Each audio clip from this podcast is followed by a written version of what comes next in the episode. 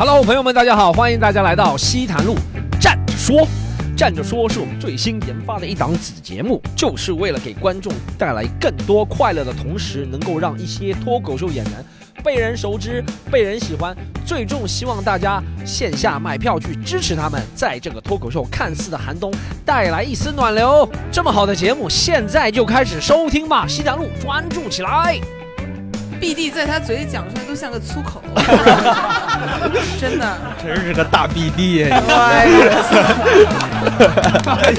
但我的牙刷是电动牙刷。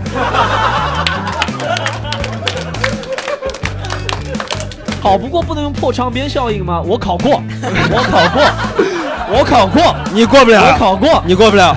我考过，五百块。我就说我不是 M，我从来没做过 M，那我可以学。哎呦，我们这里小安徽聚会了，现在。哎，但是我第一次听到舔狗的时候，我脑子里出现的画面是一个十七岁的少年在舔着奥利奥，一边舔一边说甜，好甜，好甜，好甜。好，谢谢大家，我是罗子杰。谢谢。我们有请罗毅叔叔。好的，好的，第一次参加这样的节目啊。好，那我就讲一个，因为我岁数比较老嘛，对吧？我就讲一个老故事。我这个故事特别老，我这个故事发生在二十七年前，也就是上个世纪的一九九六年。我那年高二，但是我已经暗恋我们班级的那个班花已经一年半了。啊，但是我喜欢她那个感觉是一种属于潮流式的喜欢，你知道吧？就是因为我们班级所有的男的都喜欢她，所以我觉得我不能落伍，所以我就去喜欢她嘛。她坐在我前面。但我跟他的关系属于那种平时大家可以开开玩笑聊聊天，但是我又绝对不会去表白的那种关系啊。然后那一年呢，我们学校门口开了一家必胜客，那有天我们就聊天，我说：“哎，我们学校门口开了一家必胜客。”他说：“哟，必胜客很贵的，你什么意思啊？你请我了？”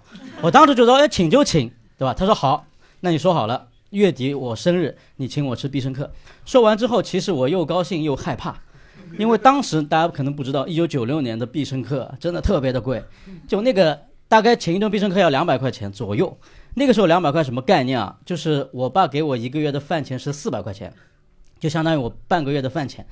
但是呢，我那个时候已经过了半个月了嘛，还剩下半个月。哎，我口袋里真的正好差不多只有两百块钱，那就意味着我如果要请他吃这顿必胜客的话，我就决定在接下来的两个礼拜里面我就不吃午饭了，真的。所以我那个时候就是基本上每天要么就是。早饭吃的多一点，对吧？要么就是蹭别人同学的饭，稍微蹭一点，反正有一顿没一顿啊，非常不容易，就好不容易熬到了月底嘛。到月底那时候就他生日那天，我早上看到他，我就说：“哎呦，今天你生日，别忘了晚上请你吃必胜客。”他说：“哎呦，真的假的？”我说：“真的，晚上六点半必胜客见。”哦，然后那天是这样的，那天呢，有可能我太兴奋了，你知道吗？我觉得太兴奋，他答应跟我出来，等于第一次去他吃饭嘛，我太兴奋了，所以以至于我中午特别饿。而且前面有半个月没有吃中饭嘛，真的，我我就特别饿，你知道吗？那天我真的很，我就在想怎么办。但是我想我要咬一咬牙，就是这两百块钱一旦破开，那就肯定就马上用完了嘛。所以我觉得一定要坚持到晚上，因为有大餐，对吧？而且我也是第一次吃必胜客，所以那个时候呢，我就想通过散步的方式。稍微的转一下注意力，对吧？然后我就去我们那个学校门口四平路那边去散步。但那天我突然发现好像有点低血糖了，你知道吧？就太饿了。走着走着呢，我就突然经过一个商务楼的时候，就有一个上海老阿姨就叫我一个小阿弟，小阿弟，来来来，他说你这样，你有时间吗？帮我们做一个市场产品调研。他说五分钟，只要五分钟。他说有奖品的。我没理他嘛，我就往前走了。然后就听到他在后面说了一句：“他说很简单的，就要请你吃点饼干就可以了。”朋友们，我那个时候已经半个月没有吃午饭了。他说的是饼干啊，我听到的是午餐啊，你知道吗？我就跟他上去了，上去之后他带我到了一个很大的楼里面，然后就是有很多的桌子，然后每个桌子前面都坐着人，然后他就找了一个空位让我坐下来。哦，我那个时候才知道，就是我们当年很流行市场调研的，知道吗？就很多 4A 公司对新产品进入一个市场的时候，他会去向消费者随机的做现场调研，因为那时候没有线上调研。然后我一坐下来呢，我就看到我的桌子前面放着一杯牛奶，还有呃一盆饼干。朋友们，我这辈子第一次见到黑颜色的饼干啊！后来他对，就是奥利奥。那一年奥利奥刚刚进入中国市场，然后就一个工作人员走过来，他说：“他说，哎，小伙子，呃，我们这个测试特别简单啊，这个产品呢叫奥利奥，是一款美国的新的饼干。我们的这个测试呢叫甜味度耐受测试，就怎么说呢？就是你坐下来，对吧？他说你这样，你拿起一个饼干啊，你扭一扭，对吧？你舔一舔，你再泡一泡，然后再尝一尝。他说问我说说甜吗？”我说甜的。他说好，你再按照这个流程再来一块。他说你甜吗？我说甜的。他说好，你这样你就一直吃，就是你就吃到你觉得不甜了，你跟我们说一声，就可以结束了。啊，真的真的真的。他小伙子，你记住记住了吗？但是他万万没想到，他前面这个小伙子是半个月没有吃午饭的小伙子。所以我那天我不管你甜不甜，在我这里的标准就是饱不饱，你知道吧？我那天一直在吃啊，你知道吧？就我一直他一直问我甜不甜，我说甜甜，好甜好甜，就不停的吃啊，吃到后面他都傻掉了，你知道因为隔壁的大概就是吃到第五块就就已经不甜了，对吧？我已经吃到第五包了，你知道吧？反正我最后记得我差不多是打了个饱嗝，我觉得差不多了，该收手了。我说哦，现在好像甜了，哈哈，不甜了，不要不甜不甜啊。然后那天反正他就说小伙子，你好像味觉是有点问题的。后来我我我走的时候，我记得大概吃了他们六包半的奥利奥，外加一罐牛奶。后来就是反正那个最后的结果呢，我就直接告诉大家哈，最后结果是这样的。其实那天晚上那个女孩子没有来，因为她跟我说她跟朋友去打斗地主忘记了，真的。但是事后其实我反思了一下，我也没有太难过，因为我自己找了一个理由来安慰自己啊，我就觉得因为那天本来是非常有可能是我这辈子第一次。吃必胜客对吧？但是后来就不小心变成了第一次吃奥利奥，对吧？啊，但是我觉得有可能一个人，就是一个人一一天当中是不可能可能让你同时得到两个第一次的，对吧？所以你必须选一个，所以就怪我自己选了奥利奥，对吧？啊，所以所以但是这个事情现在已经过去二十七年了啊，二十七年过去了，其实我跟这个女孩也没有什么联系了，而且这个事情在我的记忆中也慢慢淡去了。但是直到前两年啊，我在网络上听到了一个词叫“舔狗”。我不知道大家第一次听到舔狗的时候，脑子里出现的是什么画面，对吧？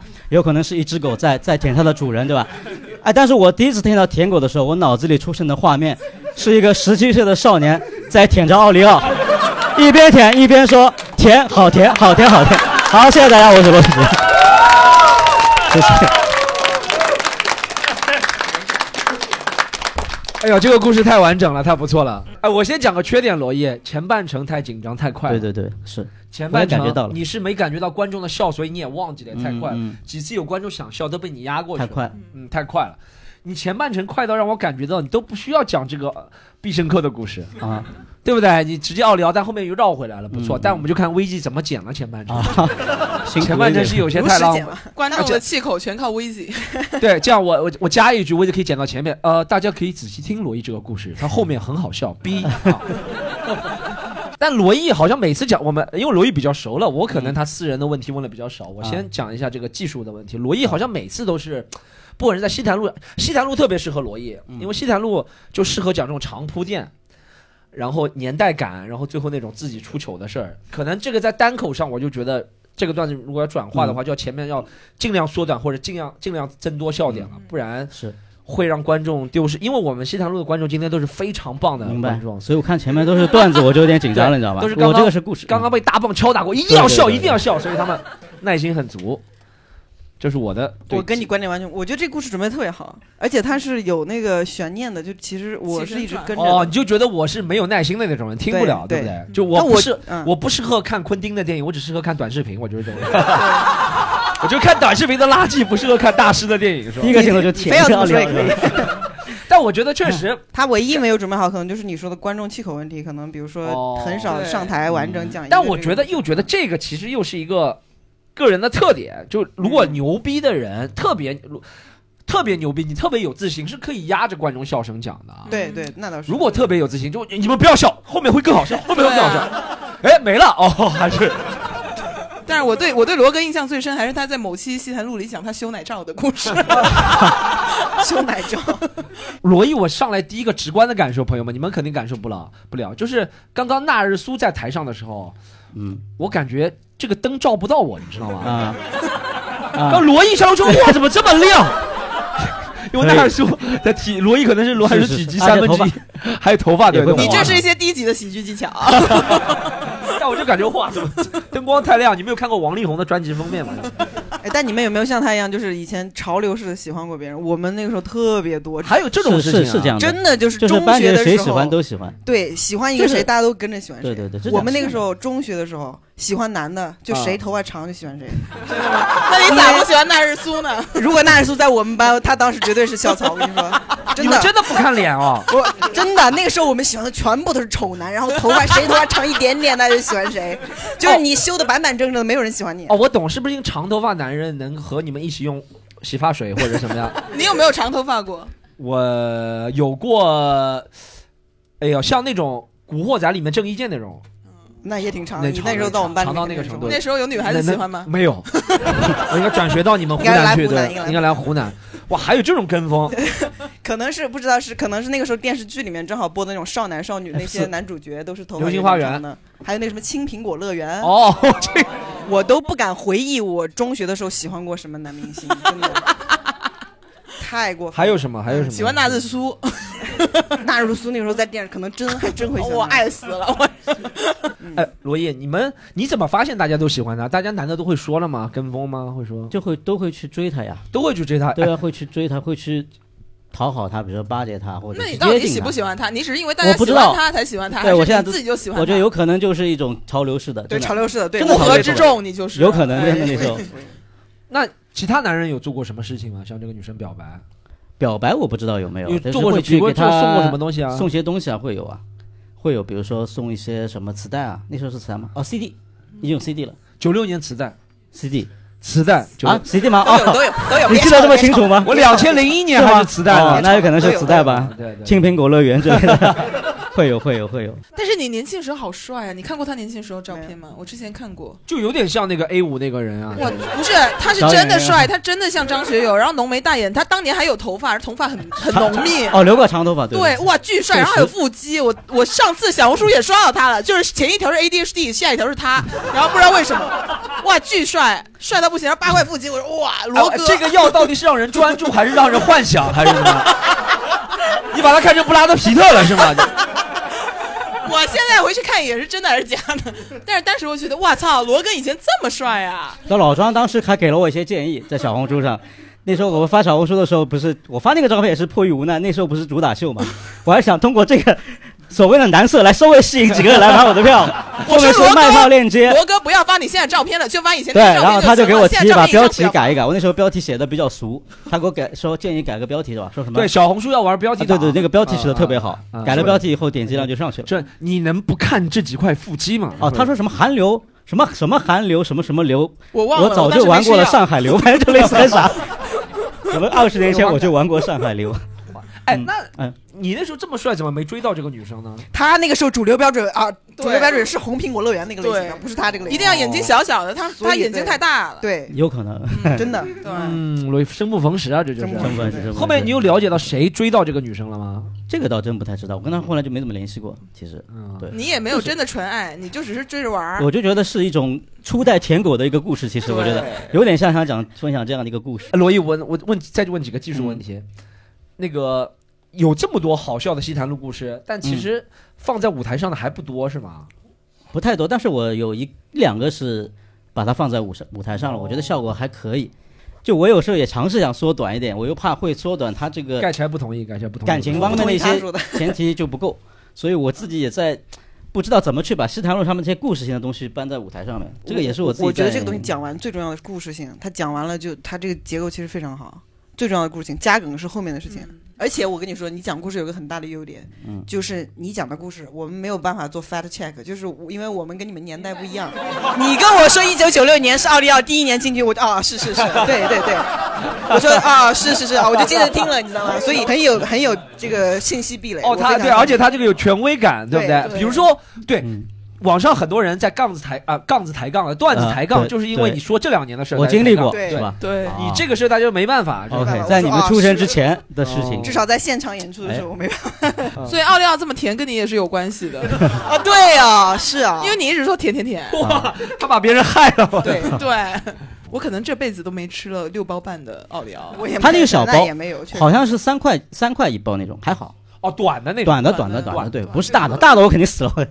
小的短的的六个也挺多。三到五五五五片吧，大概是一包。哎，我以前也参加过这种测试的，我是参加过好像是可乐。饮料它是嗯没有包装上没有名字的，他说哪个比较好喝，让什么？哦，那个年代真的胆大，你敢吃啊？现在谁敢吃，对不对？不是，所以你做的时候你不知道是哪个公司做的东西。对，他就跟你说，你感觉这口味一好还是二好，一比较冰还是二比较冰，一比较甜还是二比较酸，类似的。但那个年代真的胆大，现在谁敢路上吃啊？对小妹妹来吃一下这个，小妹妹快吃快吃，谁敢吃？现在 你这个口音别人不敢吃，就是你为什么你这个口音模仿所有口音都是周星驰的口音呢？但确实你能想到这个问题吗？确实现在那现在肯定是不太敢。所以现在这种线下调查调研也少了，是不是跟这个也有关系？现在都要给很多钱，好像。来喷一下这个香水，嗯，哦 然后哦，他真的每次说上海口音跟广东口音很让我生气。对啊我觉得他这为什么个这个偏见太重了。对，你自我检讨一下先吧。不因为这两个地方的人，我暂时还惹得起。广东人怎么你了不？因为这两个地方的朋友比较心胸宽广，好不好？这样这样说好不好？你觉得打得过广东人？罗伊就是广东人啊，对，祖籍广东，哦，这身高看不客家人出来吗？客家人，客家人，客家人，客家人。我们潮汕也是广东的一部分，好吗？罗伊罗毅罗毅罗毅罗毅每次西坛路的都很很精彩，太炸了。嗯都留着存货，留着存货贡献给。非非常棒，感感谢他，好不好？谢谢谢谢谢。谢罗哥。好，朋友们，然后我们下一位呢，刚好啊是正儿八经来自广东的演员，然后他也在，他现在也在杭州发展，我们一样掌声有请牙签。Hello Hello，呃，我是牙签啊，我想分享一下我自己的感情。对我，我可能要解释一下，我的脱口秀演员绰号确实叫牙签。我我做脱口秀很多年了，我做了十一年，是跟 Stone 差不多一起上台了啊。大家有认识我的吗？啊，谢谢你们啊。哦，我做了十一年脱口秀都是叫牙签这个绰号，大家如果上网搜一下牙签啊，是完全搜不到我的。我想分享一下自己的感情经历。我今年三十三岁，然后上一年我三十二岁的时候，花了很多年时间，很多时间去追求女生，好像每一次都不行。然后在一就今年跨年的时候，我非常沮丧。我希望我可以找到我另一半，找到爱我的人和我爱的人，就希望真的是这样。后来我就一月二号的时候，这些是真的事情。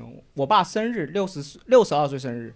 那我跟他吹完蜡烛之后，我就很开心，我觉得哇，我们新的一年开始了。我们当时不是刚阳完了嘛，就我爸阳完了，就老年人阳完了，我也阳完了，然后新的开始，新的机会，我就想努力追求自己的爱情。之后我回到我住的地方，我就开始刷那个陌陌。因为我刷陌陌，我真的很认真，我把那个资料全部做做好了，我希望起码就有新的拓展圈子嘛，我就刷刷刷。然后刷到一个女生，然后女生跟我聊了几句话，她她突然间问我一句话，她问我，哎，你知道什么是字母圈吗？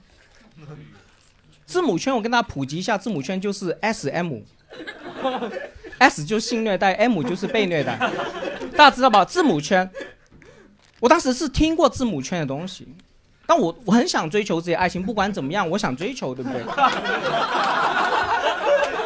我我真的很诚恳的跟他说，呃，我知道字母圈，请问你是字母圈的吗？这个女生跟我说她是 S，她问你呢？你是 M 吗？我就说我不是 M，我从来没有做过 M，但我可以学。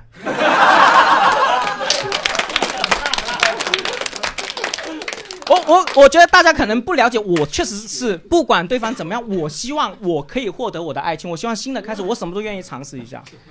因为他跟我说了一些 S M 的一些他的想法，我就很认真听他跟我说，他想找一个长期的性伴侣，但是他希望性是性，生活是生活，两个分开，就除了性之外，不要掺和这个生活里面。我听完他的话，我心想，这个女生究竟在说什么？这不是男人梦寐以求的事情。我听完我很克制，我还是回复他哦，如果你这样想吧，我也同意你的想法，我尊重你的想法。后来他跟我说，哎，那这样吧，如果你没有尝试过 SM，我给一个，你知道什么是终极 SM？我说没听过中度 SM 吗？他就决定发那个视频给我看，他说你看看这中度 SM 你能不能接受？能接受我们可以继续聊。这是一个面试，你知道吗？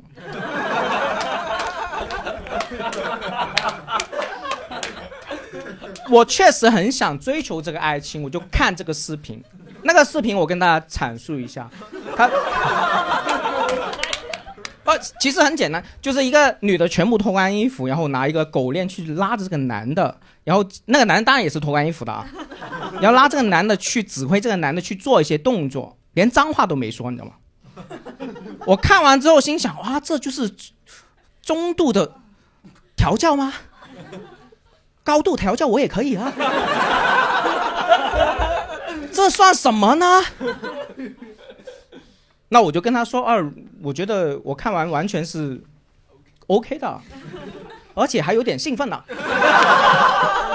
就我希望讨好他嘛，是吧？后来这位女生跟我说，啊，如果说你这样都接受，要不这样，我们可不可以视频调教一下？如果如果我们视频可以的话，我们可以线下再实验一下。我我当时是很不舒服，我觉得啊，这是不是诈骗之类，怎么样感觉？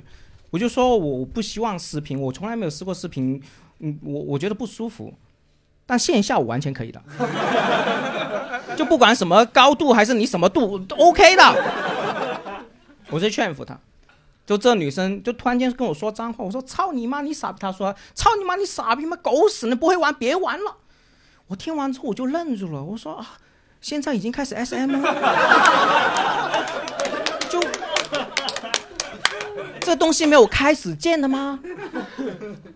哦，我就很诚恳，我确实很诚恳，我就跟他说，呃，我确实线上调教不了，但是我做什么东西你可以不生气呢？你可以怎么样可以不生气？然后我后来就想了想，哎呀，反正都这样了，都已经去这样了，我我我是单身，我有什么关系呢？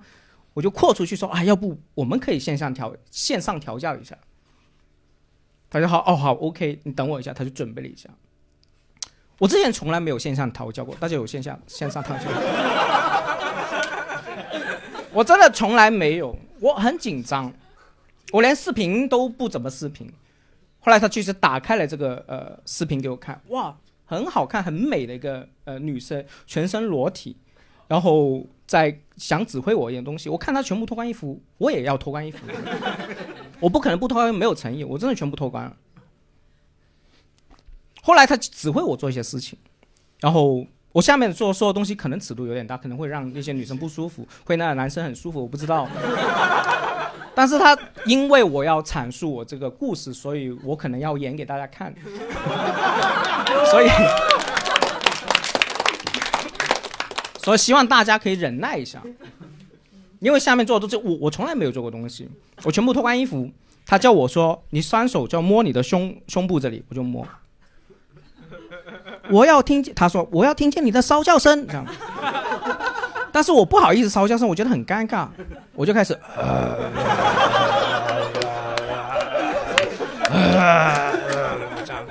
我没有答应他这个东西，然后他叫我转过身来，我全部脱完衣服转过身，我又转过身来，他叫我屁股翘起来，我当然也屁股翘起来，他说，请你把你的手指塞到你菊花里面，我当时很尴尬，说啊还要塞吗？他说不行吗？我说行行女王就塞进去。因为我很想做好这个面试呢。后来他叫我全部转过身给他看，我当然我这个身体很难看的转给他看。他说：“现在你去拿了牙刷，去刷你的下体。”我听完就说啊，好恶心，这个动作怎么可以做做不出来啊？然后他说：“不行吗？”我说：“是可以，是可以。”但我的牙刷是电动牙刷。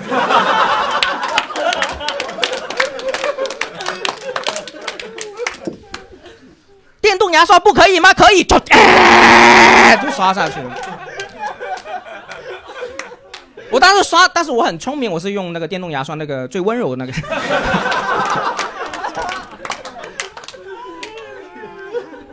后来他说了一个更过分的一个事情，他说：“现在你把你牙刷放在你牙齿里面刷牙。”我当时说：“啊，反正是自己的，没关系吧？”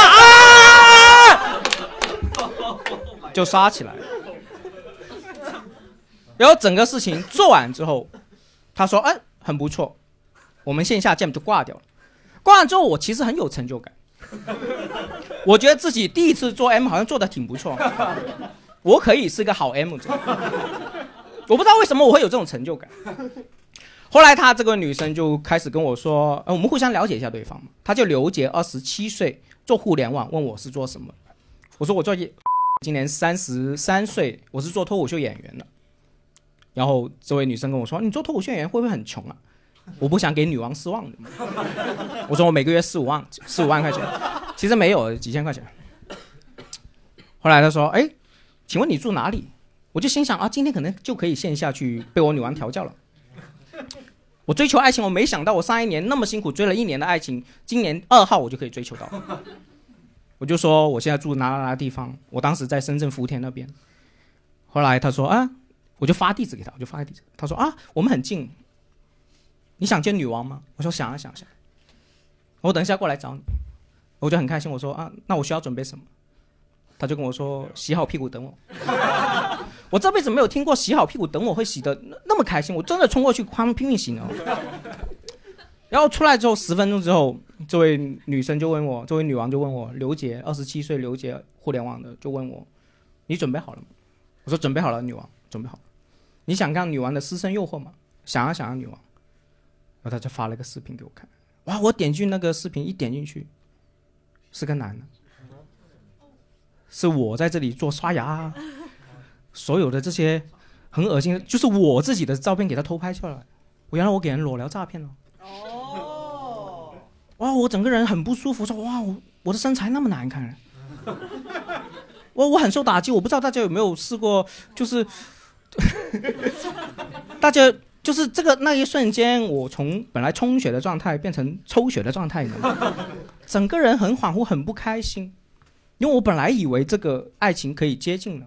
当然我是很傻，后来他就哔哔哔哔哔开始语音给我打电话，我一接，他说喂，对方是个男的，喂，你不是脱口秀演员吗？你不是很爽的吗？刚刚刷牙刷的开不开心啊？就开始骂。后来我才发现，原来我是给人裸聊照片，对方是一个男的，用变声器去拍，提前拍好那个女生视频，然后用变声器跟我调教我。我这辈子第一次给人调教是个男的，我从来没有接触过任何个女生。然后他一直在骂我，然后骂我之后就希望我说要解决问题，要删掉这个视频，要转钱给他。我不知道为什么我整个脑袋懵掉了。我说哇，我真的很不希望我这个视频给我家里人看或者任何人看见。然后我就确实听话的转钱给他，我一共转了一万八千块钱给他。对我把我所所有身家都转给他，我还借钱到处借钱。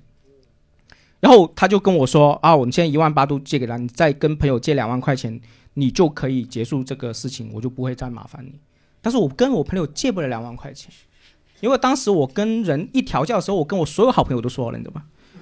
我跟我所有好朋友，哦，我给人调教了，因为我很喜欢跟朋友分享这个事情。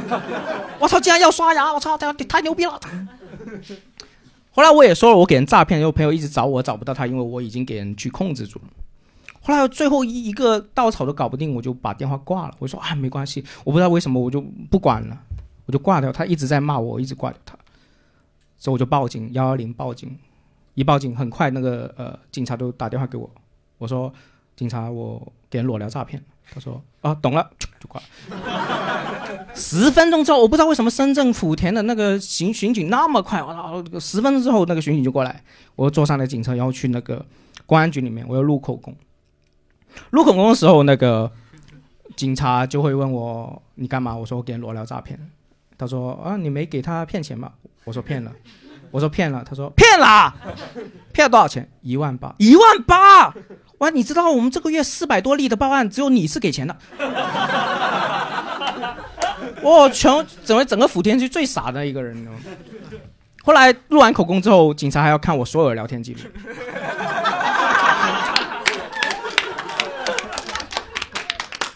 女王啊，私生诱惑啊，S M 啊，谢谢啊，我怎么样才能怎么服侍你啊之类的都看见，要看见一个视频，他点进去，他也不快进，很认真看。哎，你没有拍到，呃，拍到了。哇，你抠，你去拿牙刷，我操！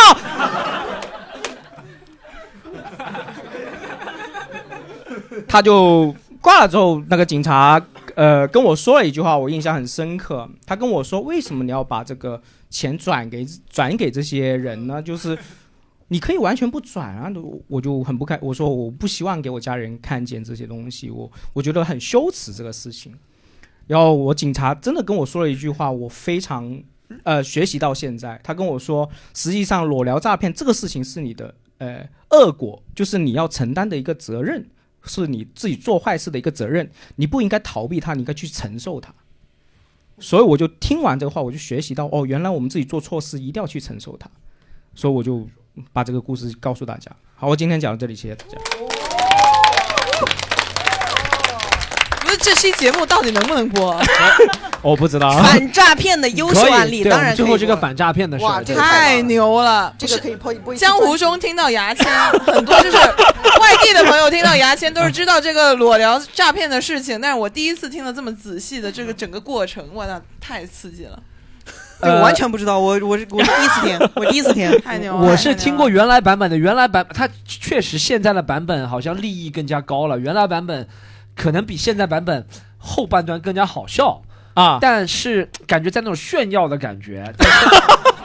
有我傻逼，我傻逼被骗嘞！但现在不一样了，现在有种反思了。我觉得牙签挺好的这个版本，嗯我希望希望大家所有人，大家先给牙签鼓掌吧。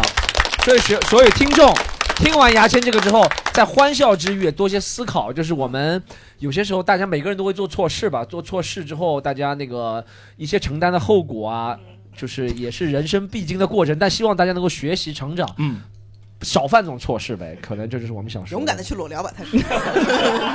不要裸聊，不要因为色去对下载个反诈 APP，确实有用。他他所以最后那个钱没有找回来。啊，最后钱肯定是找不回来的。哦，嗯那种找不回来。备案了一下，相当于是。备案了一下，就我觉得这是一个教训了，这是确实是一个教训。后来我确实不玩陌陌这些。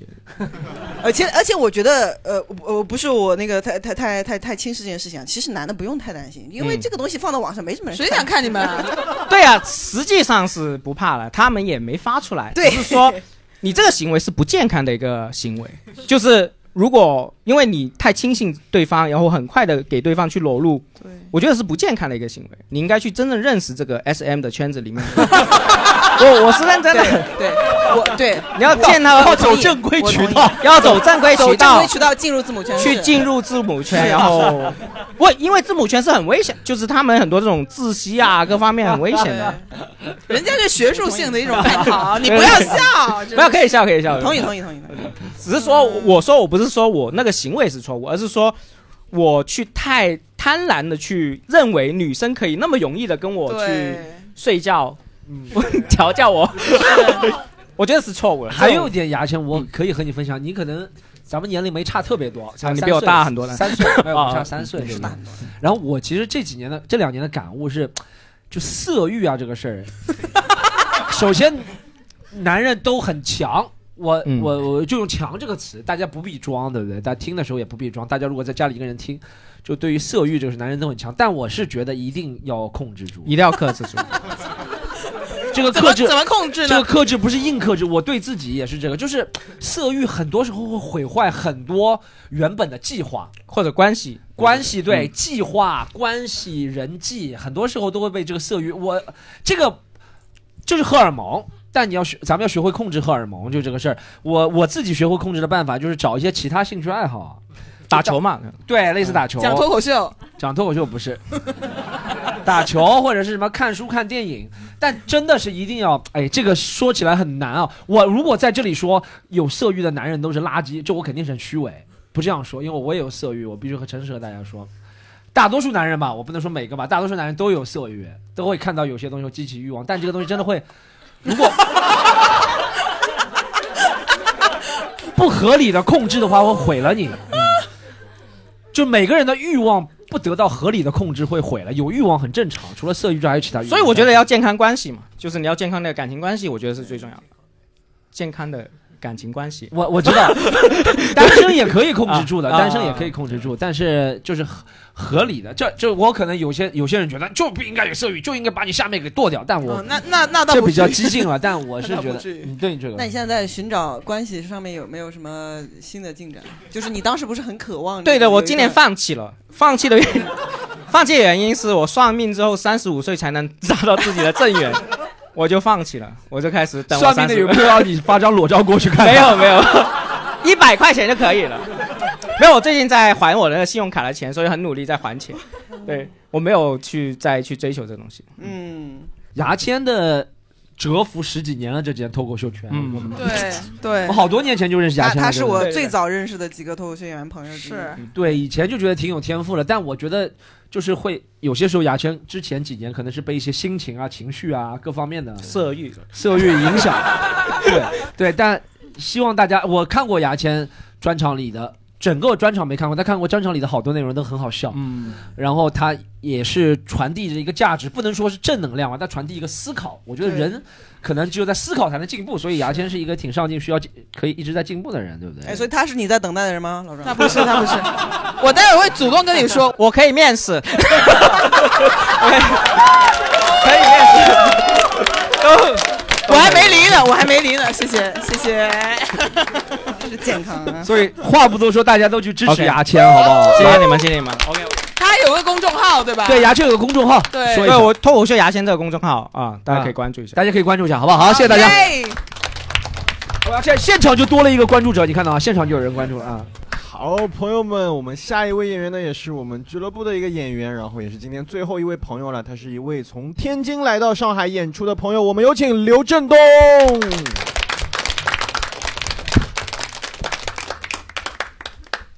啊刘振东啊，然后聊聊我最近就是我我我其实刚毕业没多久啊，我是个专科生。有看我演出的朋友吗？咱在座的有没有？哇，那你们相相当于啊，对我挺挺熟的啊。我是专科生啊，我是专科生。我其实刚毕业的时候找工作挺难的，其实不是找工作难，你知道吗？难的就是在于我不想进厂和当销售，你知道吗？像我们专科生一般啊，毕业啊，你学习不好，没有什么出头的地方，对吧？你毕业就两条路，进厂或者当销售。所以我就不太愿意干这种活，因为我觉得我是一个 fashion 的人，懂吗？我是那种嗯那种人啊。然后我就毕业去 boss 直聘上跟老板谈啊，boss 直聘跟老板谈，我发现真他妈的 boss 直聘挺。你知道吗？你你 你能当面跟老板谈都不是大老板，你知道吧？啊，我找那个老板谈，找老板谈啊，进去，然后他那里边有一个标题吸引到我了，因为他起的比较 fashion。他说我们这儿急招一个商务 BD。不是该到到我了啊，到我到我，我就去跟他面试了，跟那个 HR 面试了。我去了，HR 第一句话说：“哎，老板，招的销售来了。”后来我才知道，商务 BD 的意思就是你不是卖给那些散户，你知道吗？你集中的卖给那些那些人。然后就比如说，我们是卖那个假证的啊，那个 我我我们那挺挺厉害的，我们那卖假证，但是真证，你知道吗？是真证，你不能说是假的。就这个证，它虽然不具备任何意义，但是听起来非常厉害，你知道吗？就比如说什么证都可以卖。然后我去的时候，那个我们那个 HR 跟我说，他说：“哎，那个振东，我们这个呃，给你第一天啊，他带我去做培训，他说我给你做一下午的培训，教你怎样跟客户说一些话术，对吧？如果客户问咱们这个证是真的吗？你说当然是真的呀。”啊，我们这个证是由美国耶鲁大学、哈佛大学，反正我听过非常牛逼，我念不了的大学都在里边，就是那种我一辈子都见不到的大学都在里边啊，联合认证的一个证书。然后比如说，我们可以认证你是花艺师啊。啊，茶艺师，我就觉得挺奇怪的。茶艺不是咱中国的东西吗？你为什么要找他们一认证？是一认证这个东西，然后说哎有法律效益啊什么之类的，然后出去就可以好找工作。然后我当时还信了，我当时还信了，我当时想，哇，我们这个公司挺厉害的，对吧？然后第二天上班，然后我发现我旁边那哥们儿呢，我心里就有点动摇，对这个公司产生一些疑惑了，因为我旁边那哥们儿用的那个电脑大概跟我岁数差不多大，然后装的那个系统叫 Windows XP，是吧？就装 Windows XP，然后接到一个电话，他说，哦，那个学面包师的朋友，呃，考不了是吧？啊，分不够，我给他改一下。他摁了两个按键，就把美国耶鲁大学他们联合认证的分儿就改了，就改完了。改完了之后，第二天他出差了。我说去干嘛？他说呃去廊坊。我说廊坊。他说去印证书。你想想，去廊坊印证，去廊坊印那个耶鲁大学的证书，印那玩意儿是吧？嗯，然后我记得那个 HR 跟我关系还挺好的，因为他给我培训了一下午，我俩聊了也挺多的哈。他当时教了我很多那个什么，呃谈判技巧，有一个技巧我教大家一下哈，那个玩意儿叫什么破唱片效应，大家听过吗？破唱片效应就是这么说啊，就是说，比如说你想坚持自己的立场，比如说你家孩子非要找你买玩具，你就说我不买，你就这三个字儿啊不能变，你就一直我不买，我不给你买，我不给你买，我不给你买，就是唱片破了，就是就对对，起这个名字的人非常厉害，非常厉害，非常形象，你知道吗？然后、爸爸我要买遥控飞机，我不给你买，呃爸爸我要买遥控车，我不给你买。呃，爸爸，我不给你买，就是他不管说啥，你就说我不买，最后孩子就放弃了啊。哪怕你说我不给你买，你多有一点改变，孩子都会觉得有希望啊。他比如说你你以后跟客户谈判可以用这样的技巧，对吧？比如说嗯便宜点不便宜，便宜点不便宜，你就这样啊，你这个价格就立住了，对吧？大概是这样的。然后第三天我就想辞职了嘛，第三天我就想辞职了，这一招非常牛逼啊！这招非常牛逼。我去的时候，那 HR 说你不能走，我说我要走。他说你不能走，我说我要走。我说你不能走，我说我要走。他说你是个人才，我说大专都是人才。你不能走，我要走。最后我就辞职了，顺利的辞职了。我说了一下午我要走，真的没骗大家，说了一下午我要走，抽了一包烟，抽完了，我俩在那抽烟，抽完了，最后我就走了。然后回家的时候，我妈挺开心的，她拿出来一个证书，她说：“嗯，儿子，妈最近学那个月嫂证下来了。”我一看说：“哎呦，这不我们联合认证的吗？” 我说：“妈，你拿你你花多少钱？”我妈说：“花三千。”我说：“我给你拿一张多好呢。”我这大概就是这么一个事情吧啊，这是我为什么会成为一个全职的脱口秀演员啊，大概就是这么一个心路历程吧。好，讲到这儿，谢谢大家，拜拜啊啊，没拜拜啊，谢谢。啊。这个行业现在还在吗？就是做证书的这个行业。呃，行业还在，因为另一个大型的制假机构倒闭了，所以他们蓬勃发展了。对，另一个是什么？另一个我忘了叫什么机构了，在北京三幺五打假把他们打了，然后我们组那个组长，然后第一没升啊，没升，第一个月挣了二十万 啊，打假第一个月就挣了二十万，垄断了是吧？嗯，垄断了，嗯，因为他们买不着证书了，买不着证书了，然后我们就给认证嘛。我们这个还必须要说一下，我们这个节目里面的价值观，朋友们不要采用啊。我们这个 啊，这个，但是这样社会中实际上，我想说，社会中总有一些，我们有些朋友看的就是有一些听的时候也别太单纯，社会中总有这些现象，我们是不是鼓励这样的事情发生？对对对让刘振东说，只是说一下，希望大家也能避免，对不对？是避免不要辞职了都对，不要觉得我们在鼓励这个事儿，肯定不是今天听下来就觉得这个行业包容万象，就什么什么各行各业各行各业待不下去的人都来这儿最后都来干脱口秀。对对对。哎但你大专在他们那边算高学历吗？大专在那儿不不算，我们那儿还有本科生呢。我们那儿，我隔壁二本过了二本线十五分儿，当时我羡慕坏了。我在那儿，我说：“ 哎，您咋来这儿干？”他说：“哎，找不着工作。”我说：“我说哎呀哥，我早知道就不考了个硬一个这么多可方便。可不是吧是嘛？您您这耶鲁的给我一个是吧？啊，哎，但一般是什么样的人会去买呢？就是那些找不着工作的，像我一样的人，然后他们想最后就来了喜剧联合国。呃，那那也不是迫不得已嘛，啊，开玩笑啊，开玩笑，就是以喜剧一直是我的梦想，然后那个你这个老板的淫威还是在的，我在的。在的。他比不过李玟也得说两句，那个是这样，就是我我有一些人他为了找工作有一技之长，比如说我电焊三级那种。哎，电焊三级可是有认证的，我们呢就认证那些大家没认证的东西。哎，比如说那个倒水师。啊，倒水师。啊，然后话筒清洁师。啊，我们认证的这个是这样，我们会有一个会说开发一下，我们开发一下什么样的东西。刘海保洁员，哎，对对对，大概就是这样的。有一天他问我，他说：“振东，你想考什么样的师呢？如果你是一个普通人找不着工作的话，然后我们就会开发一些这样的东西。头脑风暴的对这个对对对对那严格意义上讲，它是合法。对对，嗯 跳跃性思维，你知道吗？就是啊，就因为从那个从协会到啊证书都是自己弄的，是 be creative。这是一个创意机构，对，是一个创意机构我们老板也非常有创意，他也非常跳跃。他他主业是卖个这个证书的，然后他副业是搞装修的。他是那个，他有一天我去卖卖完证书嘛，然后没人买，没人买，然后我话术也不是很好。老板说那个你来我车这儿一趟，帮我搬点东西。然后左边一沓是那个证书，右边是两袋腻子粉。这是我们老板大概是这样他说你把那个管子往我旁边移移啊，别把那证书老板在教你做人，给你一些人生的道理。他用那个腻子粉搭出一个证书来，对，在墙上写画一个证书啊。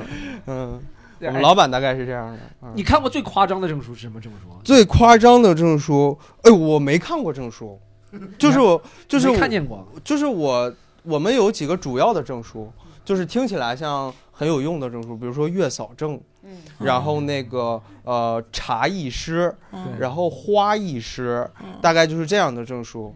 然后比较夸夸张的，我我我没有见过，因为太夸张的话别人不信，所以必须要有一些哦，但不是自己 DIY 的，是你们说你们能够提供这些证，对不对？不是我想说，我想有什么呃上厕所一分钟全中国最快的证，不不能提供，对对？你你给三千块钱也可以给你，就是呃对，主要是看这个，看你要不要。看这个。啊，，看我要不要？是吧？对对对，但是一般人他都以为这个证是很有意义的，所以他就对对对。也没有课程，有课程的，我们会教他们一些东西，但是教课不归我，因为我是 BD，我不是销售。BD BD 主要是对接的是那些校长，对对对校长那些教教一些朋友们，然后说，哎，咱这儿缺证书了，上进货去吧，然后就找我们，嗯 我们就给他发这些证书啊，然后大概考试。从考到发证书大概几千块钱下来吧，那也不能完全说这是一个骗人的这个东西，就他还是有一套流程，他只是说那些学校的印证是骗人的，就没有这些认证没有那么权威对。对对权威对对，没有那么权威就。其实你可能花几个月去学一个什么他们的茶艺师，到最后也没有真的掌握这个。对对，也也没有什么地方接受说看茶艺什么这些证书的，对不对对？对对，但是我们那分儿也能改，就是 是那个，太牛了还！在对还在还在场，就比如说你考不过，然后你给五百块钱，然后就 我旁边那哥们儿 Windows XP 就干这个，他就是专门考不过不能用破唱边效应吗？我考过，我考过，我考过，你过不了我，考过，你过不了，我考过，五百块，五百块，五百两块，百，两百。哎，振东，你是哪哪儿的人？我振东是身世好像挺复杂的。呃我身份很复杂，所以我要跟大家解释一下，就是我我我爸爸是安徽人，我妈妈是内蒙人，然后我小时候呃出生在内蒙，然后又去了安徽跟我爷爷奶奶一块儿生活，然后又去了呃内蒙跟我姥姥姥爷一块儿生活。所以我现在说自己是天津人呢，纯是因为我有了天津户口。对，就其就就很这个难解释户口花多少钱办呢？这户口大哎，天津天津大专生也可以办户口，然后我很喜欢包容这座城市包容包容包容。嗯，所以对外就说你天津人是吗？对，因为怕麻烦，怕怕解释很麻烦。哦对我也想试着把这些写成段子，但每次就是把这些事儿讲完之后，观众都困了，所以 对就没办法再继续。对自己的认同也是天津人。我不认，我不知道我是哪儿人，我不知道，我 我觉得我可能是他也是像 A B C 的困扰，一些一些自我身份认同的困扰，操着大专的文凭，有着 A B C 的困扰。对，挺牛逼的。哎呀，难怪想当 BD，是不是？哎呀，这 BD 在他嘴里讲出来都像个粗口，真的。真是个大 BD 呀！哎呀谢谢谢谢谢谢谢谢谢谢。我不是，我不是我。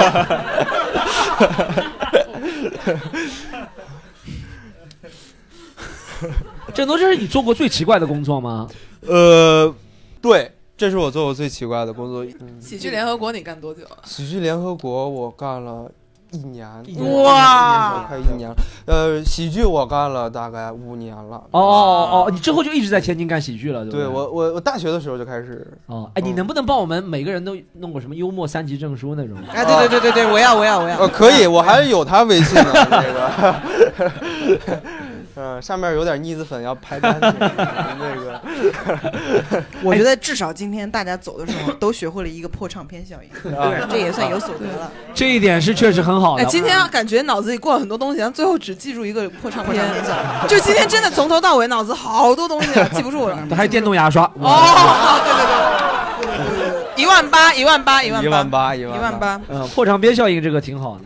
哎，你这个破像其实在，是这样，我觉得这个事儿啊，是特别振东这个体育技巧用的特别好，就是在一些比较不搭配用合适的名词的时候，插一个这个解释一下，就会好笑。嗯，这是一个喜剧技巧，比如说你说，哎，这个叫做吊桥效应，大家知道吗？哦什么这个叫做什么什么效应，然后解释一下，大家就会好笑，因为你突然在不正经的时候插入一个正经的东西，可能这就是好笑的一个点。嗯，这我也是刚意识到，那个 有道理，我也觉得有道理，不是技巧确实有道理他可。能真的这样解释一下。可能是你做了五年喜剧，有这些天赋。啊，不是，没有没没没没 类似于做一些鲁迅的阅读理解之类的。啊，小欧鸡啊，那个欧鸡是老 BD 了啊，老 BD 小欧鸡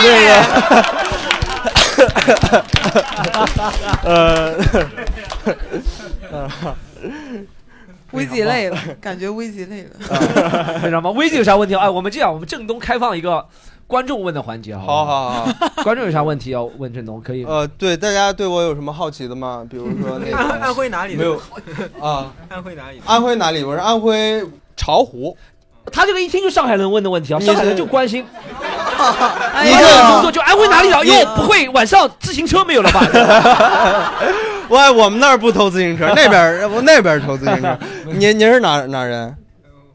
我我南京人。哦哦哦，他南京人啊，他是南京人。哦半个老乡。我奶奶原来就是去你们那儿，呃，做生意。嗯嗯，对，赚你们钱回来。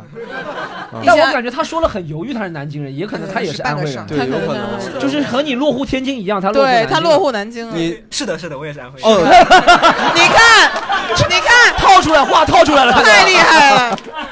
你是安徽人我是南京人，我不是安徽人。啊？你啊，你是南京人。你到底是不是？我觉得他才有身份认同的危机。对你你你和我一样吗？也是祖籍是上安徽的，啊，你祖籍是安徽的哦，安徽哪里的？安徽六安的。啊，安徽六安，离挺远的。有别的问题吗？有别人有那个？你再开放一个问题好吗？还还还有吗？我是芜湖的。哦，你是芜湖的。哎呦，我们这里小安徽聚会了，现在。不好朋友，不好不好意思，这是一个西坛路的保留梗啊。哎，我问一下，哎，那我既然讲地域，聊一下，聊一下地域。哎，其实天津人对安徽人没什么概念的，对不对？对，啊只有上海人有概念，是吧？对对。你到上海来有印象最深的，你接受到就别人，你如果你说你是安徽人，别人哎说到了什么？我可以给大家讲一个我爸爸的故事啊可以是小故事，就是我爸爸原来他跟我说，他说振东你去上海闯，你放心，上海爸爸年轻时候老去，爸爸原来就是安徽人，上海就半个半个上海都是咱们安徽人，你就放心去吧，放心去吧。然后我爸爸为了给我打气。我我不是倡导大家那种不正当的那种东西啊，但是这事儿确实好笑，你知道吗？就我我爸说他来上海的时候，上海当时发展的不是很好，然后他们很饿，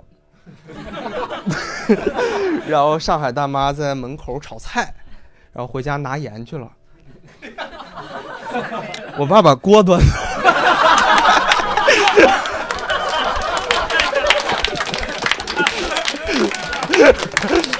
我要补充一下，他爸把锅端走是把那个菜炒的更加熟一点，然后再送回那个老太太。我我爸去修锅，对真的锅漏没有其他意思，好吗？最高级的喜剧哇，这个确实蛮像我爸口里 口中是安徽人会做的事情啊。哇，还是地狱最搞笑，朋友们。你有什么资格骂杨丞琳？没有，还不是饿吗？我爸我还以为你说的饿是恶毒的恶，没想到是肚子饿的是纯饿，不端那个锅就没我了。你 爸靠内内内的营养，我操，不敢想。那个锅端给你妈吃。是，太好，这个太好笑。好，我们就就感谢一下振东，好，感谢大家，再见，拜拜。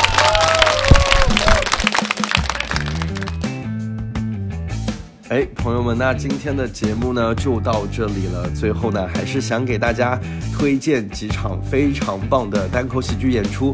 第一场要推荐的呢是狒狒的主打秀，叫做《拉拉家常》。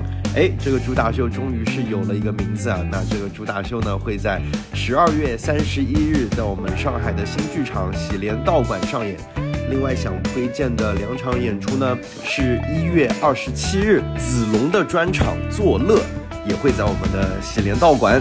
还有一场是孙书恒的《三堂会审伽利略》，也是我看过，然后非常非常喜欢的一个单口喜剧专场。这个专场呢会在二月三日，地址同样是在我们的喜莲道馆，欢迎大家到时候来看。